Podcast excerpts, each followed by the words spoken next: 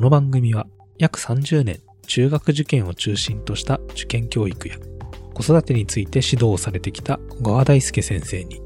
中学生と小学生の子供を持つ私株式会社ピトパ富山が最新の受験情報や小川流の子育て術について聞くお子様を持つ親御様のための音声情報番組になります。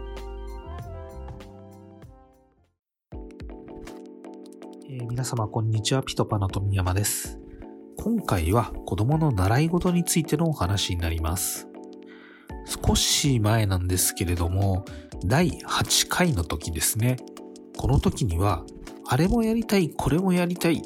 けれどもすぐに飽きてしまうというお子様が、えいまして、えその子のこう習い事をどうやって選択していけばいいのかというお話があったんですけれども今回はその逆。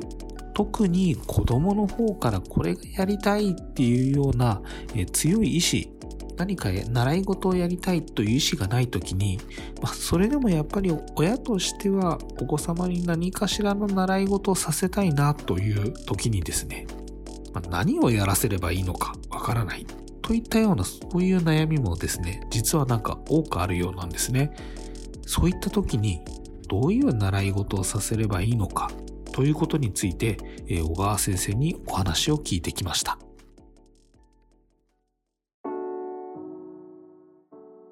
まあ、まず習い事っていうのをあまり大きく捉えなくていいんじゃないかっていうのが、もう僕のベースの考えで、え意味を持つかどうかは本人が決めるんで、え親としてあんまり難しいこと考えずに、なんかいいんじゃないかなと思うものに触れさせてあげるぐらいでええ、軽く考えていいと思うんですね。えーこの習い事の選択によって子供の将来が決まるんじゃないか。ええ。そんなこと全くないのでう、んえー習い事は習い事でしかないので、ええ。あんまそこ大ごとに捉えないっていうのは一つですね。はい。で、うん例えばね、音楽の習い事の先に音楽家になっていく、スポーツをやっていて、その先にスポーツ選手になるええ。のは、習い事の力でなったんじゃなくて、もう家としてそっちの方向に行くんだとええ。いう、はっきりした方針があってですね、はい。親もみんなま全力でえー向き合うからこそ、その道の何か偉大な人になっているわけで、はいそれはね、あの、そういう場合はそもそも迷ってないと思うんですねあ、親としても。そもそものところですね。はい。うんもう子供が音楽好きかどうか関係なくバイオリンなんだって勝手に決めてるわけで、はい。それそれでいいんですよ。うんなぜなら子供にとっては一つ新しい世界に触れられたから。えで一方で、そういう強制的に子供の道を決めるって方針じゃないな、うちはと。子供には子供が選んでくれたらいいな。という場合、習い事のスタートがなかなかね、きっかけ切れないってことあると思う。それはよくわかりえます。はい。なので、えー何でもいいですよというところから始めたらいいと思います。で、ただ、分野を分けたらいいと思うんですね。はい。体を育てる習い事はい。の心を育てる習い事。で、知力を育てる習い事と。まあ大きくこの3つに分けてみてですね。えで、えーせ日常の生活環境の中で、例えば学習面で言うと、結構うちは一緒に、えー学び遊びもしてるし、で、通ってる幼稚園もお学ばせてくれるところについては熱心だから、まあいいかなと。一方でちょっとインドア派だから、体を動かす機会は欲しいな。って考えたら体の方の習い事、スイミングとかね、はい。うん体操教室とかをしたらいいと思うし、もう外遊びは十分やってると。ええうん。なので、えーで、まあ、それなりにもう公園遊びでうちの子は満足してそうだと。はい。でだったら、学びの方、知力の方、まあ、公文とかですね、うんそろばんとか、はい。いう類のもの、英会話とかでもいいかもしれませんが、を入れたらいいかなって考えてみる。というように、えー子供の日常の生活状況の中で見たときに心技体をお見て、どこを補ってあげたら、もしくはどこをより膨らませてあげたら、この子にとって楽しいかなっていうふうにして選んでいけばいいんじゃないかなと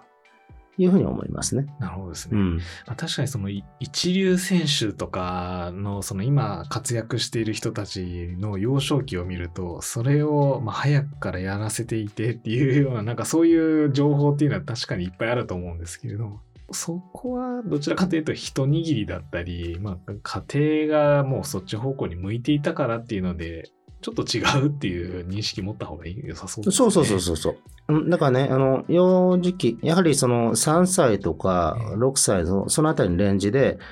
えーまあ、特にその体操とかはい。はそうらしいんですけど、もう小さいければ小さいほどええスタートはいいらしいですね。ああまあ体の感覚とかはあ平行感覚とかはい。空中でのお動作感覚っていうのは、あの、せある程度成長してからだとなかなか育てられないらしいんですよ。え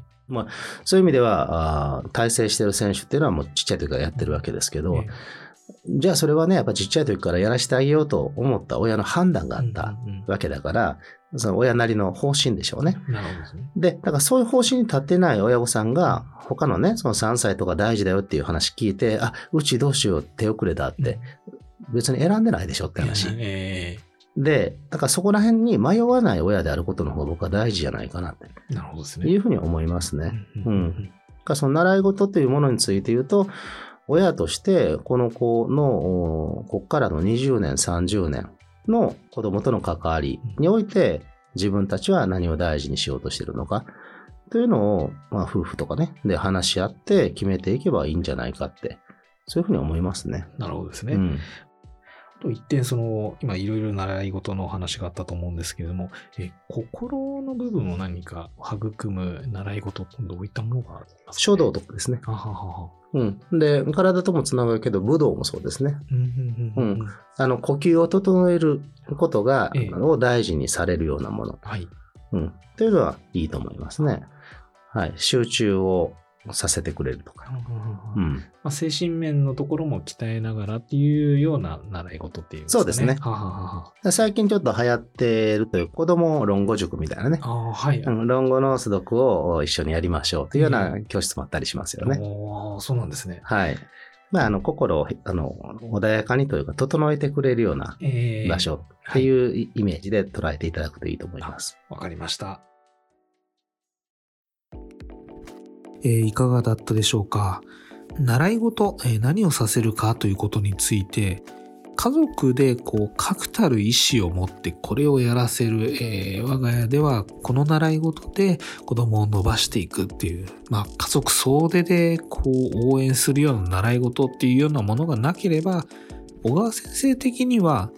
親の方とかで、えーとりあえず気に入ったもの、気になったもの、そんなに真剣に考えることなくですね、気になったものをやらせてみてはいいんじゃないかっていうようなお話でした。まあとは言いましても、まあ全く選択するその基準っていうものがないとなかなか困るかなというところで、基準としては、え3つの点から足りないものを補うような習い事をさせてみてはいいんじゃないかというような話でした。